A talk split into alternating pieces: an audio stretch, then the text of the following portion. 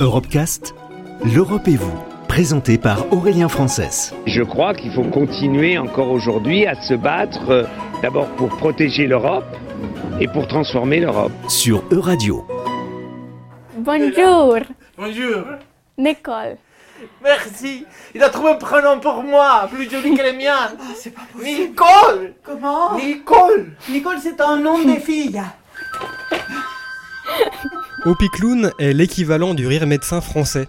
L'association suisse intervient en milieu hospitalier dans le canton de Genève euh, dans le but d'offrir du rire aux enfants hospitalisés.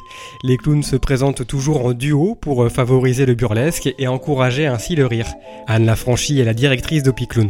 Pour nous, c'est important le, travail de duo. D'abord, on se réfère euh, aux références clown, avec ce clown rouge, celui qui fait des bêtises, etc. Le clown blanc, qui est plus autoritaire et tout, qui quelque part est, est très très maladroit. Mais ce duo amène une dynamique clownesque qui est toujours intéressante pour nous à travailler et à faire partager euh, dans nos euh, mini-spectacles adaptés à chaque situation quand on rentre dans une chambre. Je peux peut-être donner un exemple avec euh, des bébés.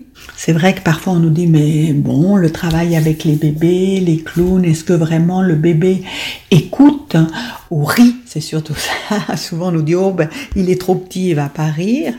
Ben parfois on est étonné quoi. Peut-être le rire va pas se déclencher où on pensait, mais suivant comment il est stimulé et tout, le bébé va effectivement réagir. J'aime dire cette phrase de parents.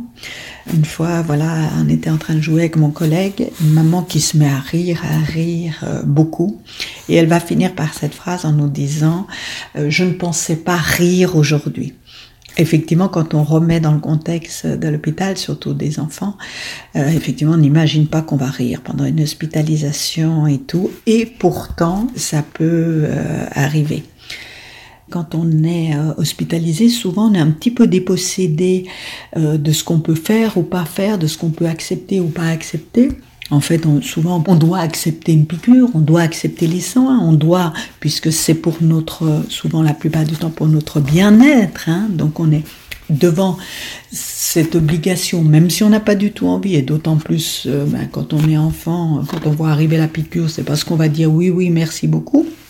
Par contre, avec les clowns, on peut, si je peux dire ça avec des guillemets, mais parfois un peu les maltraiter, les charrier, leur dire qu'ils n'ont pas des beaux costumes, que vraiment ils sont ringards. Et puis euh, de, de, de, les interroger, de, voilà, de les provoquer. Euh. Parfois, euh, on participe à des soins et l'idée du soin, c'est comment euh, eh ben, un petit peu dévier l'attention sur autre chose que le soin lui-même. Alors, est-ce que la détente, est-ce que le rire, est-ce le fait de pouvoir avoir pu s'exprimer, est-ce que le fait contribuer à la guérison? En tout cas, un enfant euh, qui est moins tendu, un enfant qui peut se laisser aller, etc., on sait que ça peut être des sources, en tout cas, de confort pour la guérison qui sont intéressantes, quoi il y a dès que l'enfant sourit, dès que l'enfant est détendu, etc., pour le parent, quelque part, c'est un plaisir de voir son enfant qui s'exprime, qui rigole, qui nous charrie, etc. Donc souvent, par l'intermédiaire de leur enfant, ça va leur faire aussi beaucoup de bien. Retrouvez l'intégralité des Europecast sur euradio.fr.